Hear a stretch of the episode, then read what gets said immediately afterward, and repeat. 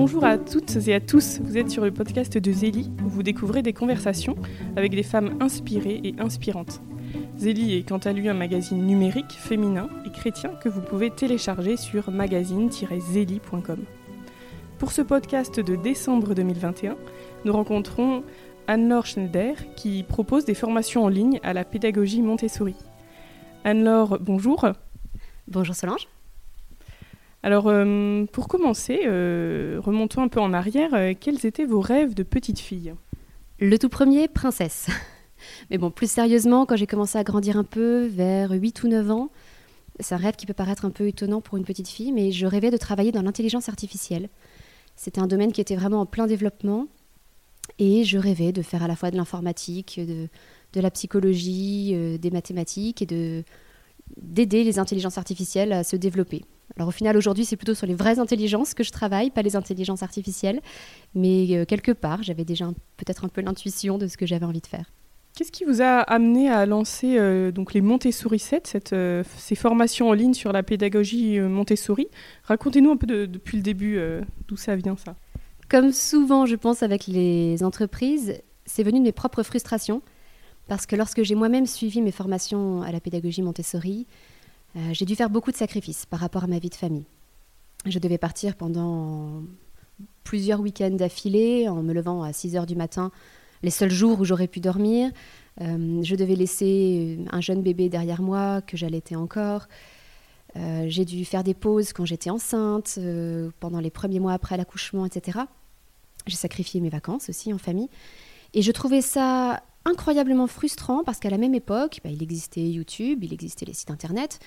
Et je me disais, mais ce à quoi j'assiste dans mes formations en présentiel, on pourrait très bien le vivre sous forme de vidéo. Il y a les vidéos en ligne, pourquoi est-ce que ça n'existe pas encore? Et donc quelques années plus tard, le temps que moi-même j'ai pu pratiquer la pédagogie Montessori, euh, améliorer mes pratiques, l'approfondir, euh, je me suis dit que je, je commençais à être prête. Et c'est là que j'ai lancé les Montessori 7 au départ, qu'est-ce qui vous avait euh, donné envie de, suivre des, formations Montessori? En fait, je suis moi-même une ancienne élève d'école Montessori. J'ai eu la chance de bénéficier de cette pédagogie quand j'étais beaucoup plus jeune. Et hum, j'ai pas envie de dire que ça m'était totalement sorti de la tête, mais c'était simplement quelque chose euh, de mon enfance. Et ça a réémergé au moment où on a eu nos propres enfants. Et où je me suis dit que hum, peut-être la pédagogie Montessori pourrait leur convenir. C'était presque comme une évidence. Et pour notre aîné, au moment où il était en âge d'entrer à l'école, nous l'avons inscrit dans une école Montessori. Et là, ça a été merveilleux. Parce qu'en fait, il allait à l'école en courant, il, euh, il, avait hâte de retourner à l'école, de mettre ses chaussons, de rentrer dans l'ambiance, de faire ses activités. Alors, on le récupérait le soir, très content aussi de repartir avec nous, mais il s'est profondément épanoui dans cette école-là. Et on s'est dit que c'était effectivement une bonne méthode pour eux. Au départ, on craignait que ça n'ait été adapté qu'à moi, petite, mais qu'avec des enfants qui sont tous différents, ça ne puisse pas forcément correspondre. Et là, en découvrant, en redécouvrant les subtilités de la pédagogie Montessori, l'approche montessorienne, on s'est dit qu'en fait, c'était une pédagogie qui s'adaptait à tous les enfants et que c'était ça sa force et sa richesse. Malheureusement, j'ai un mari militaire c'est une très bonne chose par ailleurs, mais euh, au niveau de l'éducation des enfants, ça a été un, problème parce qu'on a beaucoup, beaucoup déménagé et notre aîné n'a pu passer qu'une année dans cette école Montessori. Ensuite, nous sommes arrivés à Toulon où il n'y avait à l'époque aucune école Montessori. Et là, j'ai eu le projet de créer moi-même une école. C'est là que je me suis formée. Et mon objectif était de devenir euh, directrice de cette école et de déléguer l'instruction à une éducatrice. Et malheureusement, on a redéménagé très peu de temps après, ce qui fait que le projet d'école perdait tout son sens. Du coup, en attendant que l'école se monte, on s'était lancé dans l'instruction en famille, l'école à la maison, grâce à tout ce que j'avais appris et aux formations que j'avais suivies. Et petit à petit, on est tombé amoureux de l'instruction en famille. On s'est rendu compte de la liberté que ça nous apportait, du fait euh, de pouvoir totalement adapter la pédagogie à nos enfants, euh, de suivre leur rythme dans les domaines qu'ils aimaient comme dans ceux qu'ils n'aimaient pas. Et on a continué sur cette voie-là pendant huit ans. Est-ce que vous pouvez nous rappeler euh, brièvement euh, ce qu'est la pédagogie Montessori? C'est dur effectivement d'être bref parce que c'est au-delà d'une méthode pédagogique, comme on entend parler par exemple de la méthode des alphas, de la méthode de Singapour. C'est vraiment une pédagogie et avant tout une vision de l'enfant, où on considère l'enfant comme une vraie personne, encore en développement, mais une vraie personne, et où on va aider l'enfant à développer son autonomie, son sens de l'adaptation, et on va l'aider à grandir pour le monde de demain, c'est-à-dire pas pour le monde d'aujourd'hui, qui aura changé d'ici à ce qu'ils deviennent adultes, mais on va les aider à développer des compétences qui vont leur servir toute la vie, et on va leur donner le goût d'apprendre, la curiosité et euh, l'émerveillement devant les richesses du monde. Et là où je dis que c'est une vision de l'enfant, c'est aussi une vision de l'enfant profondément euh, ancrée dans la foi chrétienne de Maria Montessori. C'est une vision plus que compatible, c'est une vision parfaitement en adéquation avec euh, la vision chrétienne de l'homme, de l'être humain, et de sa place dans la nature, euh, dans le, cosmos de manière générale. Euh, en particulier chez les enfants entre 6 et 12 ans, on développe beaucoup ce qu'on appelle l'éducation cosmique. En fait, c'est aider l'enfant à trouver sa place dans l'ordre de l'univers. Aussi bien sa place dans le monde géographique, là où il se situe, sa place dans l'environnement, sa relation avec la nature, les autres espèces, etc et sa place dans le temps, dans la chronologie, euh, par rapport à son héritage du passé, par rapport à ce qui va devoir être construit dans le futur. Et tout ça est parfaitement équilibré et, encore une fois, parfaitement en adéquation avec euh, la vision chrétienne de l'homme. Alors plus concrètement, il y a quelques piliers dans la pédagogie Montessori. Le premier, c'est qu'on va suivre les étapes de développement de l'enfant. On ne va pas proposer le même type de pédagogie à un enfant de moins de 3 ans, de, entre 3 ans et 6 ans, de plus de 6 ans, un adolescent, etc.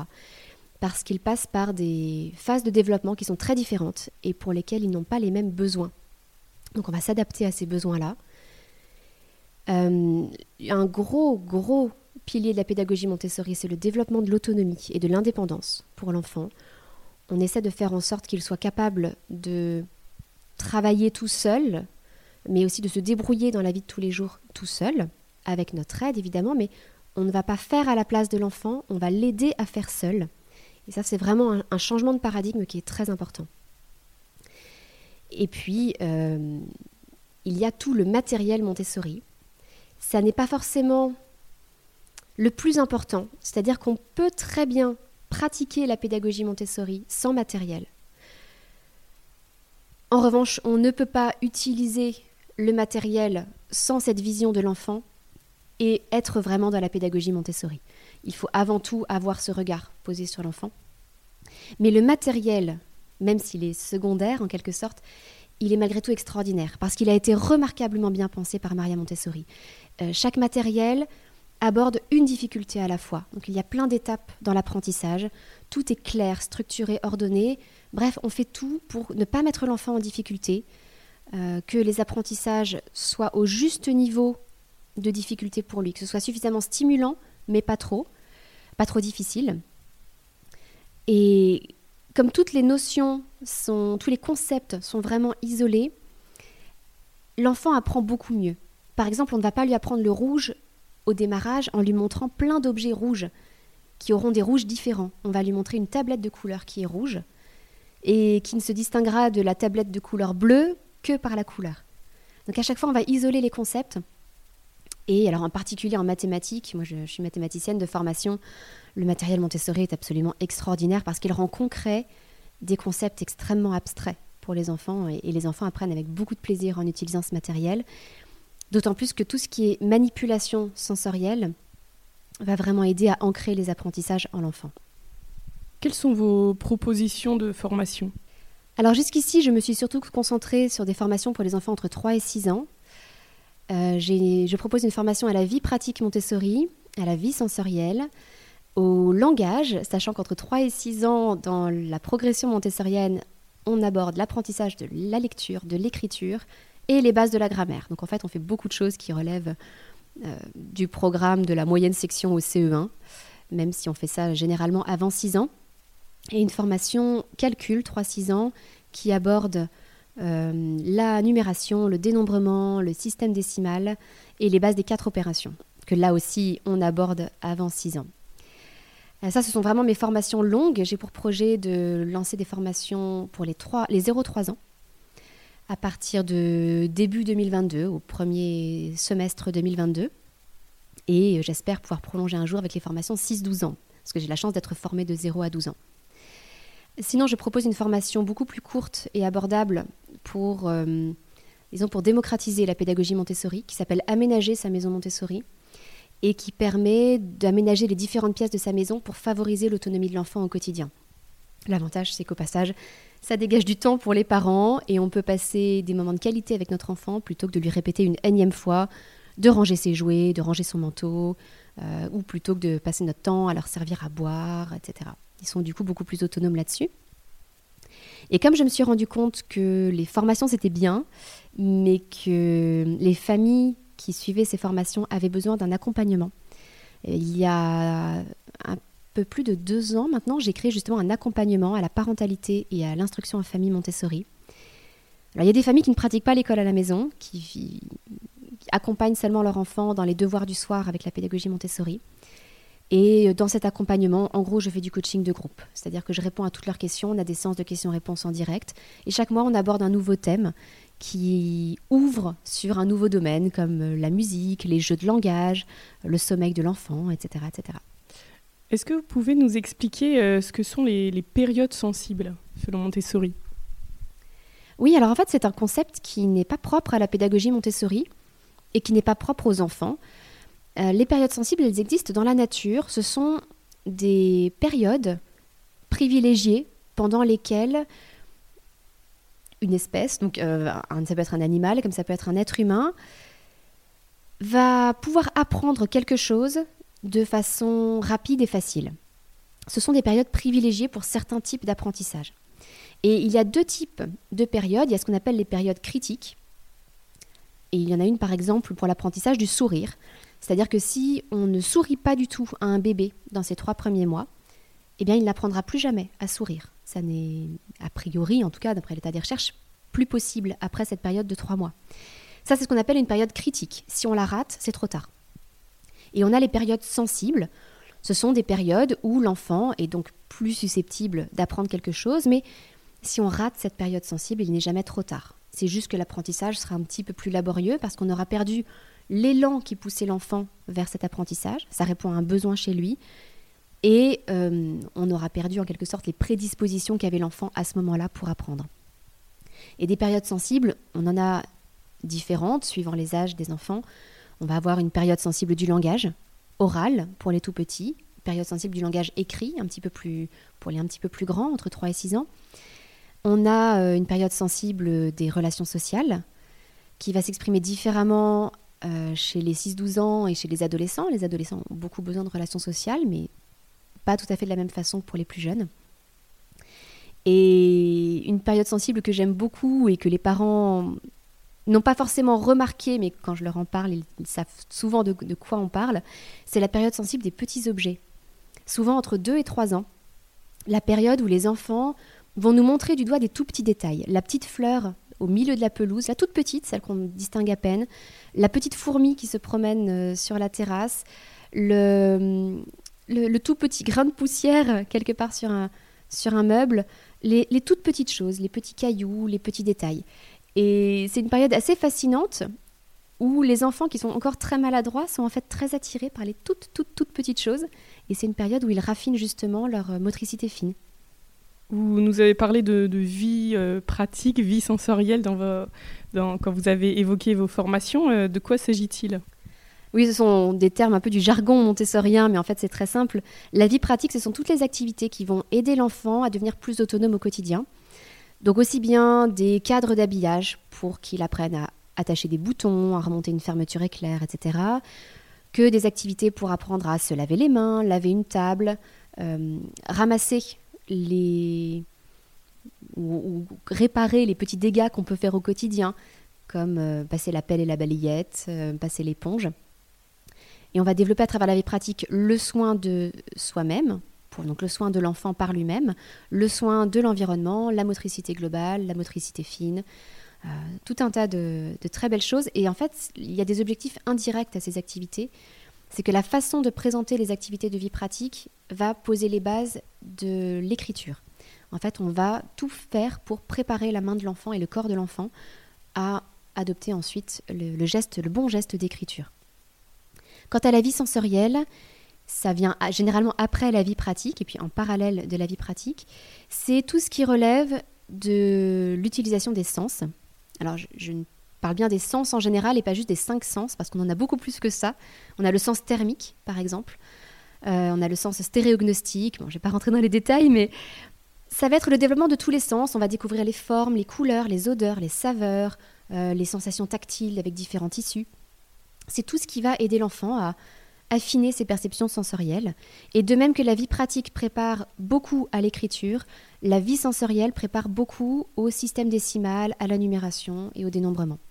Donc à chaque fois, on a des objectifs derrière. Et hum, il y a les objectifs directs, par exemple. Apprendre à monter la tour rose, c'est un objectif en soi, à centrer les cubes les uns sur les autres. L'objectif indirect, c'est qu'on prépare la numération de 1 à 10. Alors, euh, la pédagogie Montessori demande euh, d'être particulièrement particulièrement rigoureux euh, en tant que parent ou éducateur, par exemple accompagner l'enfant pour qu'il remette sa chaise calmement sans la traîner et tout, et, donc répéter un peu ça plusieurs fois au fil du temps, ou alors ne pas laisser euh, l'enfant détourner le matériel, l'utiliser euh, différemment.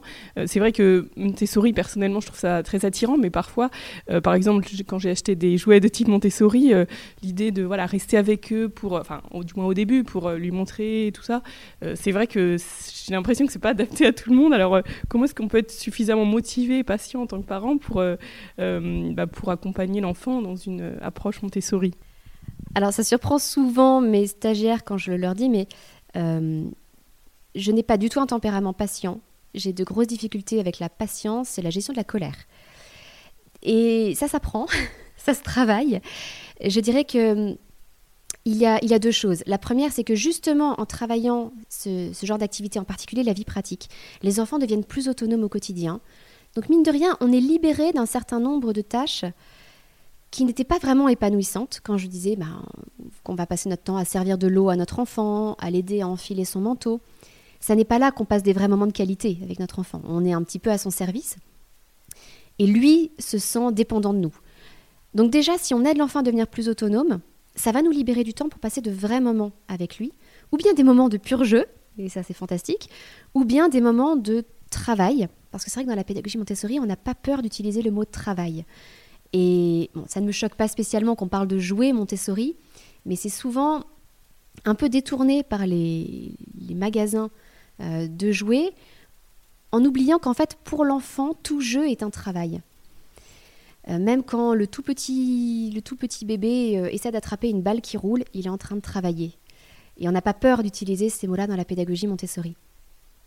Ce qui fonctionne souvent, c'est vraiment de se réserver un temps spécifique où on a nous, adultes, l'occasion de se calmer avant, de se poser, et du coup, nous mettre dans de bonnes conditions pour être patient. On ne peut pas être patient en rentrant euh, de l'école euh, en quatrième vitesse entre deux activités, euh, tout en étant en train de préparer le dîner. C'est pas là qu'on va pouvoir développer la patience. Mais si on arrive à se prendre peut-être un créneau d'une demi-heure, puis d'une heure avec son enfant, se poser tranquillement et se mettre à observer. Et souvent, on veut à tout prix agir. Mais en fait, le premier apprentissage et le plus difficile, je trouve, quand on démarre la pédagogie Montessori, c'est plutôt de se retenir, d'agir. Moins on intervient, plus on observe, plus l'enfant a l'espace pour devenir autonome et indépendant. Et de notre côté, plus on observe notre enfant, plus on est émerveillé. Parce que nos enfants sont merveilleux. Ils ont des capacités d'apprentissage, ils font des découvertes qui sont extraordinaires tous les jours. Et on ne mesure pas à quel point euh, ce sont des découvertes difficiles. Quand un enfant se met à apprendre à parler, quand un enfant prend conscience que quand on met quelque chose dans un tiroir et qu'on ferme le tiroir et qu'on peut rouvrir le tiroir, l'objet y est toujours. Ça nous paraît évident, mais en fait pour un bébé, par exemple, ça n'est pas évident. C'est ce qu'on appelle la permanence de l'objet. Donc l'observation et la non-action, l'inactivité, je pense que ce sont les deux clés pour euh, apprendre à être plus patient. Parce qu'on en voit très vite les résultats. Et quand, quand on s'est retenu de d'expliquer à son enfant, par exemple, que 2 plus 5, c'est la même chose que 5 plus 2. On a très envie de lui dire, de lui apprendre. Et qu'un jour, il vient nous voir et il nous dit Hé oh, maman, 2 plus 5, c'est pareil que 5 plus 2. Et qu'on voit l'émerveillement dans ses yeux. Là, on a notre récompense. Et donc c'est à force d'avoir ces petites récompenses, alors ça n'arrive pas tous les jours, mais on observe, on remarque toutes ces petites choses, et ça nous encourage derrière à prendre davantage le temps et à être plus patiente aussi. Autre sujet, comment inciter les enfants à rendre service dans certaines tâches de la maison? Alors là, ça touche plutôt à un deuxième domaine par lequel je suis passionnée, qui est celui de la discipline positive.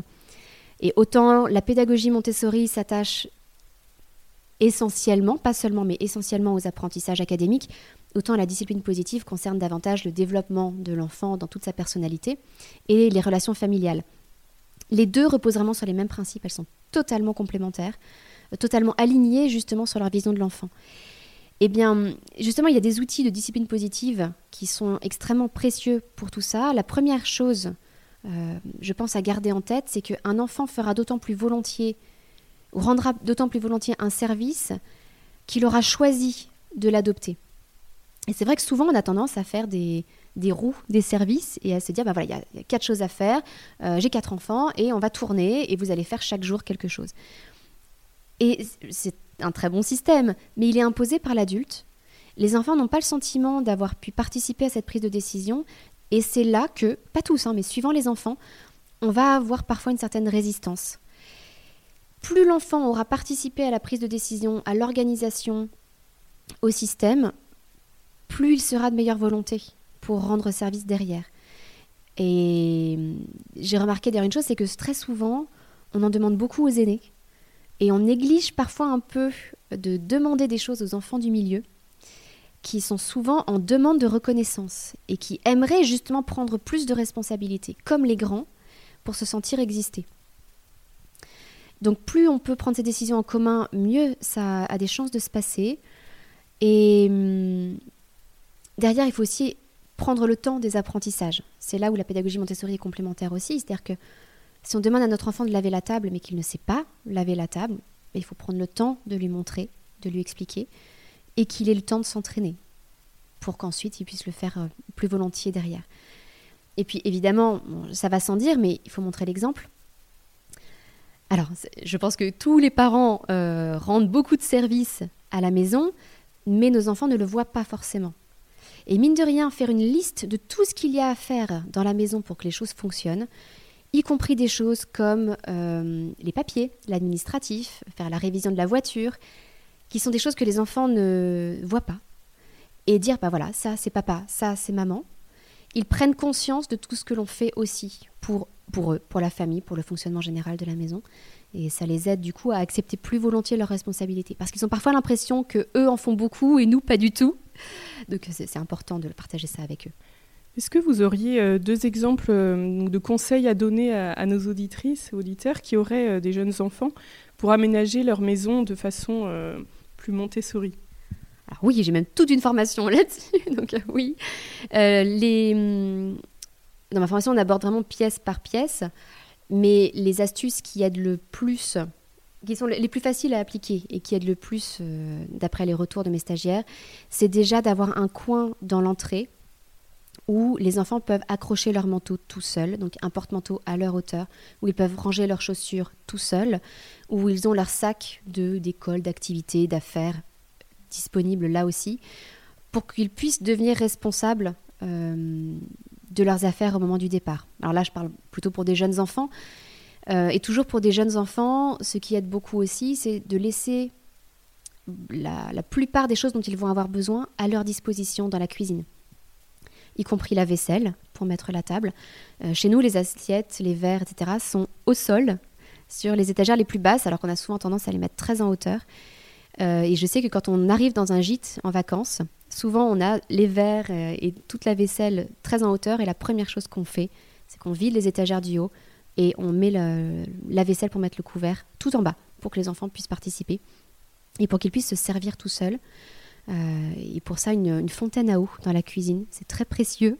Ou de l'eau ou du jus de fruits ou du lait dans des petits pichets que les enfants peuvent manipuler plutôt que des grandes bouteilles qui sont beaucoup trop lourdes pour eux. Ça veut dire que du coup, ils sont plus autonomes et mine de rien, c'est un bon apprentissage aussi pour eux que d'écouter leur sensation de soif et de boire quand ils ont soif et pas seulement quand nous, nous leur proposons de boire quelque chose. Donc c'est un double apprentissage de l'autonomie au quotidien et de l'écoute de ses besoins euh, primaires. Parce que combien d'adultes aujourd'hui, moi la première, ne boivent pas quand ils ont soif? On est totalement déconnecté de ces sensations-là. Et je me demandais également, euh, quand on propose à l'enfant de faire des choses tout seul, euh, mais s'il veut veut pas les faire. Par exemple, euh, si je, propose proposais à mon fils de faire ses tartines lui-même avec du beurre, mais à chaque fois il mettait énormément de beurre. Donc comment est-ce que je peux l'inciter à, faire les choses de manière plus rationnelle? Alors, quand ils font mal, entre guillemets, c'est qu'il faut leur apprendre. Et l'exemple de tartiner, euh, de, faire ses tartines de beurre le matin, euh, ça, me parle beaucoup parce que dans ma formation vie pratique, il y a toujours un moment où je propose à mes stagiaires de concevoir leur propre activité de vie pratique. Parce que ça n'est pas une progression figée, en fait on peut apprendre n'importe quoi de la vie quotidienne aux enfants en transformant ça en une présentation Montessori. Et justement, euh, j'ai une maman qui a créé un plateau pour apprendre à son fils à beurrer des biscottes. Et les biscottes, c'est un particulièrement bon exemple parce que si on appuie trop fort, la biscotte se casse. Donc c'est le contrôle de l'erreur. Ça force l'enfant à avoir un, geste plus doux. Et puis, souvent, on essaie de contrôler l'enfant et on veut changer l'enfant. Et il faut bien se dire que parfois, en imposant notre autorité, on peut faire changer le comportement de l'enfant, mais seulement à court terme. Dans la pratique, on ne peut jamais changer autrui. Tout ce qu'on peut changer, c'est notre propre attitude, nous-mêmes, et l'environnement. Et là, typiquement, un enfant qui met trop de beurre, peut-être que le beurre est trop dur et qu'il n'arrive pas à l'étaler.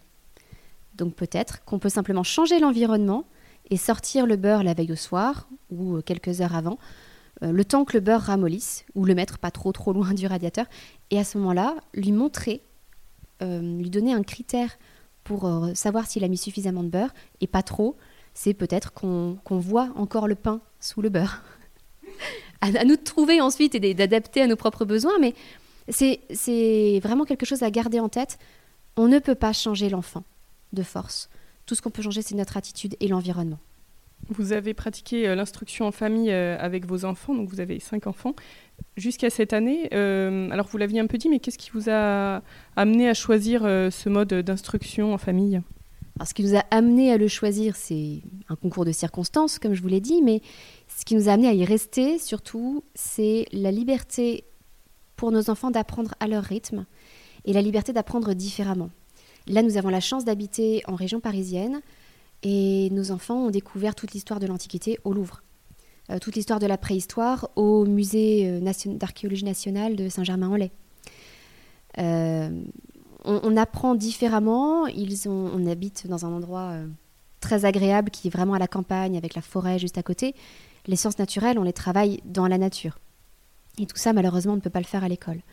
Donc c'était euh, pour nous une expérience euh, vraiment merveilleuse et ça permettait à chacun de nos enfants d'avancer très vite dans les domaines où ils étaient à l'aise. on a deux matheux, par exemple, à la maison. on a une fille qui est très portée sur l'art, qui aime beaucoup regarder des ballets, analyser des ballets, qui est euh, très doué pour reconnaître les émotions euh, exprimées par l'art. Et à côté de ça, prendre le temps là où ils ont besoin de prendre le temps. Là où à l'école, malheureusement, on a tout un groupe qu'il faut faire avancer au même rythme. Donc on ralentit certains dans certains domaines et on pousse un peu d'autres enfants dans d'autres domaines au risque qu'ils n'aient pas tout compris ou tout assimilé.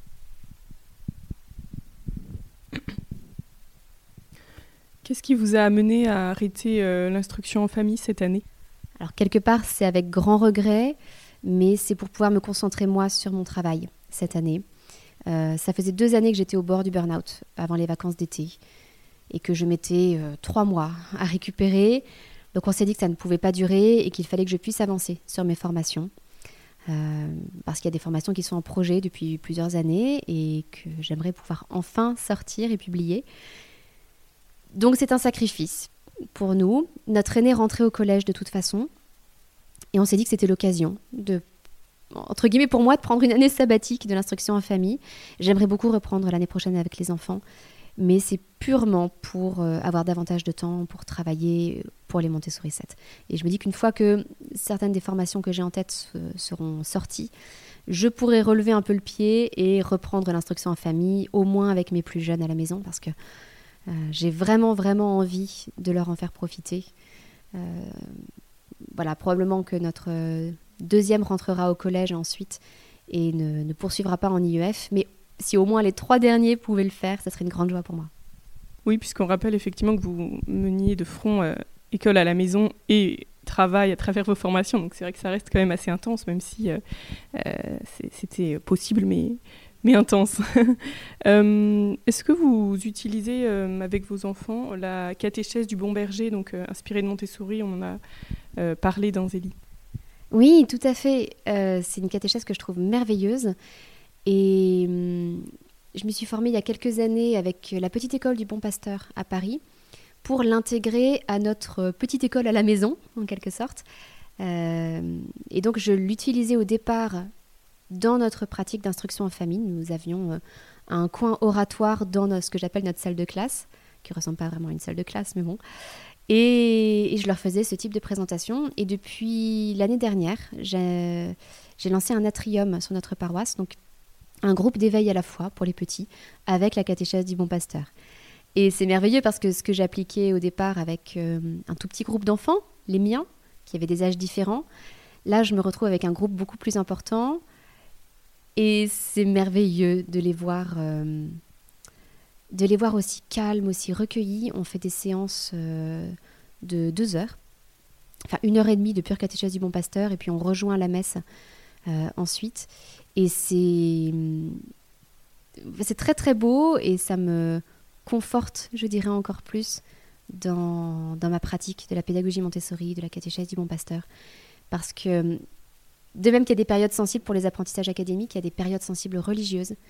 Et pour les enfants entre 3 et 6 ans, cette découverte de Dieu le Père qui les aime inconditionnellement, euh, de, Dieu qui est ce bon berger qui ira les chercher où qu'ils soient, c'est très très beau. Et là où on a des enfants qui habituellement sont très agités, ont besoin de beaucoup bouger, de crier, etc.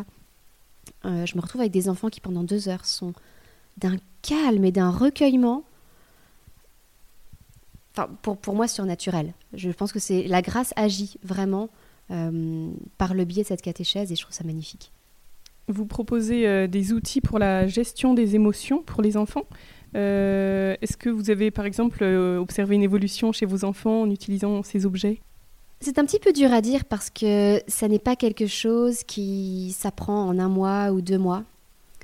Euh, et puis, il y a des enfants qui sont naturellement très attentifs à leurs émotions, qui savent les nommer. Souvent, d'ailleurs, les filles plus que les garçons. Je ne sais pas si c'est par culture ou, ou si c'est inné. Mais c'est souvent plus difficile pour les garçons de reconnaître et de distinguer leurs émotions. On en voit les effets, mais sur le long terme. C'est vraiment un apprentissage et ça se fait sur des années. Des années, des années. Euh, ensuite, évidemment, il n'y a pas moyen de mesurer ça, mais ça se fait petit à petit. Il y a à la fois apprendre à reconnaître ses émotions, à utiliser le vocabulaire juste pour les nommer, on a souvent très peu de vocabulaire en fait autour des émotions et on utilise très peu de vocabulaire au quotidien. Euh, et puis derrière, apprendre aussi à à vivre avec ces émotions. Comment on y répond, comment on se comporte quand on est en colère. Et là, c'est encore autre chose. C'est une autre compétence qui là aussi prend des années et où chaque enfant, chaque personne en fait va avoir besoin de travailler sur différentes émotions. Je le disais tout à l'heure, euh, chez moi, la grosse difficulté, c'est la gestion de la colère. Et ça fait des années que je travaille dessus.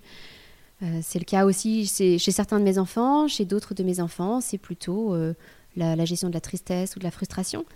Et ils ne vont pas faire le même travail, mais ça avance tranquillement. Est-ce que vous pouvez nous décrire justement un de ces petits outils pour la gestion des émotions que vous proposez? Alors un outil que j'aime bien, c'est la roue des émotions. Euh, qui enrichit le vocabulaire des enfants. C'est une roue qui part d'émotions de base, comme la joie, la tristesse, la colère, etc., et qui approfondit un petit peu. C'est-à-dire qu'on a trois degrés sur cette roue. Donc le premier, par exemple, ça va être euh, la tristesse, et puis on va avoir un degré de précision supplémentaire. Alors je n'ai pas sous les yeux, donc je vais dire n'importe quoi, mais euh, peut-être la mélancolie, qui, est une forme de tristesse parmi d'autres. Et, euh, on va avoir encore un degré de précision supplémentaire. Euh, alors peut-être qu'avec la mélancolie, on va avoir le découragement. Ou peut-être qu'on peut avoir une autre, euh, ou le sentiment de perte. On peut avoir des choses un peu différentes. Et ça pousse l'enfant à réfléchir aux nuances de son émotion, au mélange de ses émotions aussi. Euh, puis au passage, ça enrichit le vocabulaire, ce qui est toujours, euh, ce qui est toujours pratique. Euh, et un autre outil que je me permets de rajouter, que j'aime énormément, c'est ce qu'on appelle l'échelle d'Abraham X. Alors, ça vient d'un truc un peu New Age, mais le, le, fonctionnement est remarquablement efficace. C'est une échelle d'émotions qui permet de passer par petits pas d'une émotion plutôt considérée comme négative, même si en soi une émotion n'est pas négative, à euh, une émotion positive comme la joie. Et un, un, point qui est très important avec cette échelle, c'est qu'on avance par petits pas. Ça ne sert à rien de dire à quelqu'un qui est déprimé, reprends-toi, euh, euh, aie un peu de bonne humeur, mets-y de la bonne volonté et ça va bien se passer. Et on va avancer petit à petit. Et ce que je trouve très intéressant avec cette échelle, c'est que, et c'est un conseil que je peux donner à, toutes les, familles de personnes un peu déprimées, souvent pour sortir d'une déprime, il faut passer par la colère. Ce qui est souvent contre-intuitif. On voudrait passer directement de la déprime à la joie. Ça n'est généralement pas possible. C'est trop grand comme saut. Mais si on passe par la colère, on se réveille. On, on réveille une pulsion vitale qui commence à disparaître quand on est en déprime.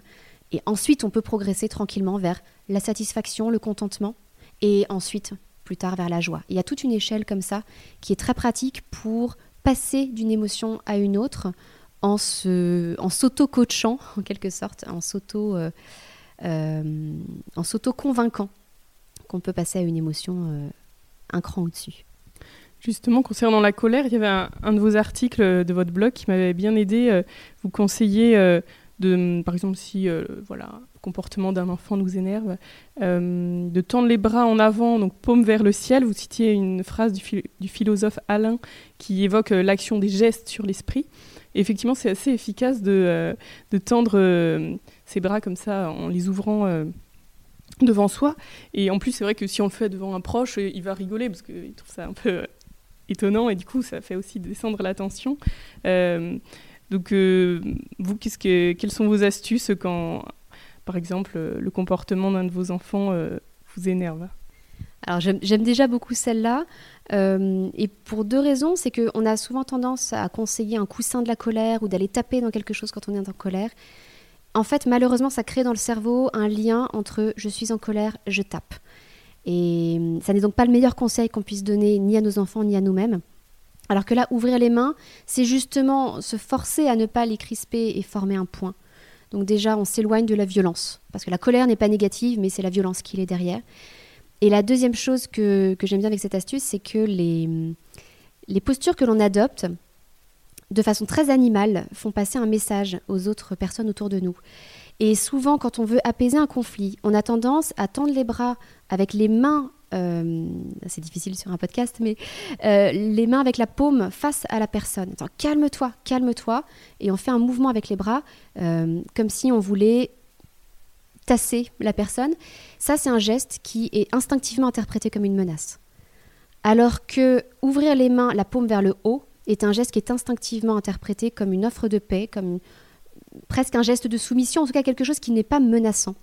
Donc ça permet d'apaiser les, relations, alors que souvent dans la colère, ça s'envenime et la situation, euh, on en a une escalade de la situation qui est très rapide. Il y a un outil de la discipline positive qui est, qui est justement fait pour gérer ces temps de colère, c'est ce qu'on appelle le temps de pause. C'est que quand on sent la colère monter, il vaut mieux s'extraire de la situation et trouver le moyen qui va être propre à chacun de prendre un temps de pause et de redescendre, euh, de faire en sorte que notre cerveau rationnel reprenne le dessus sur cette émotion très forte. Et là, c'est un petit peu à chacun de trouver ses astuces. Euh, déjà, si on peut s'isoler, ça n'est pas toujours possible quand on a des jeunes enfants, mais si on peut s'isoler dans une pièce et par exemple mettre un casque et écouter de la musique, euh, on peut aussi prier. Alors la musique religieuse, le chant grégorien, des, des chœurs de, de monial, etc., je pense que c'est formidable pour euh, descendre un peu en pression. Euh, ça peut être euh, une bonne idée de se prévoir une petite playlist comme ça de retour au calme. Et en plus, c'est un excellent modèle à donner à nos enfants pour que eux-mêmes puissent trouver leur propre façon de faire un temps de pause quand ils sentent monter la colère en eux. C'est bientôt Noël. Comment offrir aux enfants des jouets euh, beaux et, utiles? Alors déjà, on peut penser à des cadeaux qui ne sont pas matériels, justement, à des expériences. Parce que souvent, on offre un cadeau pour atténuer un peu sa sensation de culpabilité de ne pas forcément avoir passé beaucoup de temps à nos enfants. Et on multiplie les cadeaux. Euh, quand on peut offrir une expérience à un enfant, un apprentissage ou un beau moment passé avec au moins un des parents, ou un grand-parent, un parrain, une marraine, c'est tout de suite une expérience très très différente pour l'enfant. Et les expériences durent plus longtemps. Euh, l'effet des expériences dure plus longtemps que les jouets, dont on se lasse très vite. Mais euh, je comprends aussi qu'on ne puisse pas toujours le faire. Et on a la chance justement aujourd'hui d'avoir de très belles entreprises, de très belles boutiques qui existent avec de, beaux jouets. Euh, alors ça serait un petit peu long, je pense, d'en parler en détail, mais justement à l'occasion de Noël cette année, euh, j'ai réuni des, suggestions de, très beaux euh, cadeaux qui sont utiles pour les enfants, ou bien pour leurs apprentissages qui correspondent à leur niveau de développement, ou bien euh, des, choses utiles pour la vie de tous les jours, comme prévoir du, matériel un peu particulier pour une activité, comme un, cache-cœur tout doux pour une petite danseuse, ou un matériel un petit peu exceptionnel. Et ce que je vous propose, c'est de, mettre le lien vers. Euh, j'ai une série d'articles pour les bébés, pour les enfants et pour les adolescents, euh, pour avoir des idées pour ces trois catégories euh, d'enfants, surtout les adolescents qui sont un public très très compliqué. Justement, on parle souvent de la pédagogie Montessori pour les enfants. comment on peut l'appliquer aussi avec les adolescents? Ah oui, on s'imagine même parfois que ça s'arrête à 12 ans, alors que Maria Montessori avait vraiment réfléchi à l'éducation jusqu'à 24 ans, donc en fait jusqu'au développement euh, de, l'adulte. Euh, il n'existe pas vraiment de matériel prévu pour cet âge-là, sachant que dans l'idée de Maria Montessori, les enfants devaient avant 12 ans avoir travaillé tous les apprentissages académiques. Par exemple, le théorème de Pythagore ou Thalès, on travaille ça avant 12 ans dans la progression montessorienne. Ça peut paraître un peu surprenant, mais en fait, quand on utilise les périodes sensibles des enfants, on avance plus vite. Et son, son idée, issue de ces observations, c'était que les adolescents n'avaient pas besoin d'apprentissage académique. Ils n'en étaient pas là. Ils traversent la puberté. Ils ont énormément besoin de s'intégrer à un groupe, un groupe de pairs. Euh, la vie des pères commence à avoir plus d'importance que la vie de l'adulte, du parent ou de l'éducateur. Et donc l'idée de Maria Montessori, sa proposition pour le, collège-lycée, c'était que les enfants, soit les adolescents, euh, soient dans euh, un environnement comme une ferme, euh, et que dans l'école, il y ait les trois domaines de métier, c'est-à-dire le domaine primaire, donc l'agriculture, apprendre à, à, cultiver, le domaine secondaire, qu'ils puissent apprendre de l'artisanat, apprendre à fabriquer des choses, et le domaine tertiaire, donc par exemple en gérant un gîte, un, un domaine de service, ou en gérant euh, un lieu un peu culturel avec des expositions, des choses comme ça.